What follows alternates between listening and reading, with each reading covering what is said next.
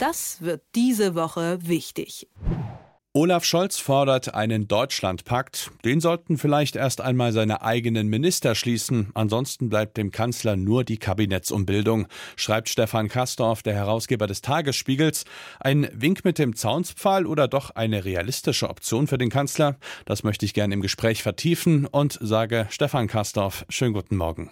Schönen guten Morgen. Erstmal vielleicht noch ein kurzer Blick auf diesen Deutschlandpakt.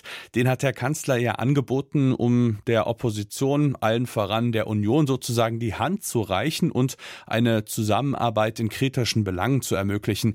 Wie würdest du den Pakt bewerten? Ist das eine große Geste von ihm oder vielleicht sogar ein Akt der Verzweiflung? Nein, nein, Verzweiflung nicht. Er wird sich schon auch noch ein bisschen mehr dabei gedacht haben. Also erstmal ist der Titel ganz gut. Ich finde auch ganz gut, wenn man da einen Pakt schließen würde zwischen Regierung und Opposition. Opposition ist nämlich nicht Mist. Opposition ist ein wichtiges Instrument der Demokratie zum Austarieren all dessen, was getan werden muss. Und die Opposition richtig verstanden ist ja immer die Regierung am Wartestand. Lange Rede, kurzer Sinn. Wenn man so viel tun will und muss, wie wir in Deutschland tun wollen und müssen, dann braucht es dazu eine breite Koalition und oft genug im Parlament auch die Opposition die muss bei wichtigen Gesetzesvorhaben zustimmen. Und je breiter die Mehrheit ist, desto sicherer ist sie dann auch in der Bevölkerung verankert. Und was wir alles tun müssen, wir müssen die Wirtschaft nach vorne bringen, die Digitalisierung und all das, was wir ja praktisch täglich erleben. Fahr mal mit dem Zug nach Leipzig, nicht wahr? Da brauchen wir auch einiges im Bereich der, sagen wir, Mobilisierung, und zwar von Daten und Verkehr. Lange Rede, kurzer Sinn. Hat Sinn. Du plädierst also dafür, dass die MinisterInnen im Kabinett Scholz erstmal selbst Einigkeit zeigen, bevor man den Pakt dann mit der Oppos Opposition anbietet.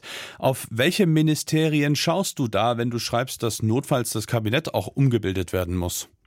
Naja, also wenn wir jetzt mal vor allem anderen äh, Nancy Faeser angucken im Innenministerium. Grundsätzlich bin ich mit ihrer Politik, ich persönlich als Staatsbürger, sehr einverstanden. Ich glaube, dass eine gewisse Form von Rechtordnung, von Gesetz und Ordnung, dass die eingehalten werden muss und, muss und dass es da auch tatsächlich ja, einiger Handlungen bedarf, also gegen die Clans, gegen die Kriminalität, gegen anderes. Und da finde ich, hat Nancy Faeser den richtigen Ansatz, den richtigen Ton. Aber was sie da gemacht hat mit äh, dem Bundesamt für die Cybersicherheit und wie sie da vorgegangen ist. Und äh, da kann man nur sagen, das geht eigentlich gar nicht. Je mehr jeden Tag da rauskommt, desto unglücklicher wird es.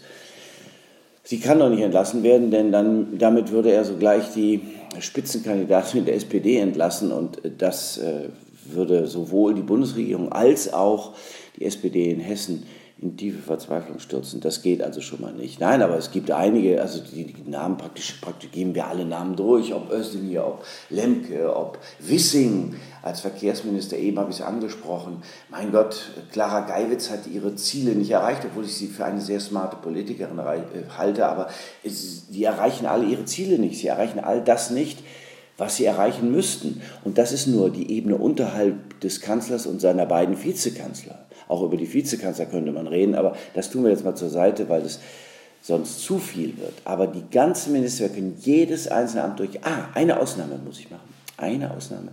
Das ist Svenja Schulze. Svenja Schulze ist die Entwicklungsministerin. Es wird gar nicht jedem, jeder bekannt sein. Aber Svenja Schulze ist eine sehr arbeitsame äh, Politikerin, die voll im Stoff steht und die das Beste aus ihrem Ministerium herauszuholen versucht. Und das zuweilen auch in Konkurrenz zur Außenministerin äh, der Grünen, äh, Annalena Baerbock, da würde ich sagen, die eine ist die leise, stetige und fleißige und die andere ist die eher laute. Jetzt hast du ein Positivbeispiel genannt an die vielen anderen MinisterInnen, dass du nicht so viel Gutes kommen.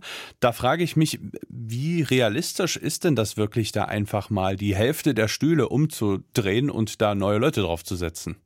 Das ist nicht realistisch, aber man muss dann irgendwann schon mal zupacken. Das ist, äh, glaube ich, schon auch notwendig. Das hat es in allen Bundesregierungen gegeben. Wenn du merkst, dass ein Amt zu einem Minister, einer Ministerin nicht passt, dann musst du wechseln. Und wichtig ist, dass die Performance der Bundesregierung ja auch überzeugend ist für jetzt halten wir uns fest, die Demokratie. Wir haben ja im Moment ein, ein Thema, das der Bundespräsident Frank-Walter Steinmeier immer aufmacht, andere inzwischen aber auch, und zwar, dass aus Gefährdungen für die Demokratie, die es immer mal wieder gibt, gefahren werden können.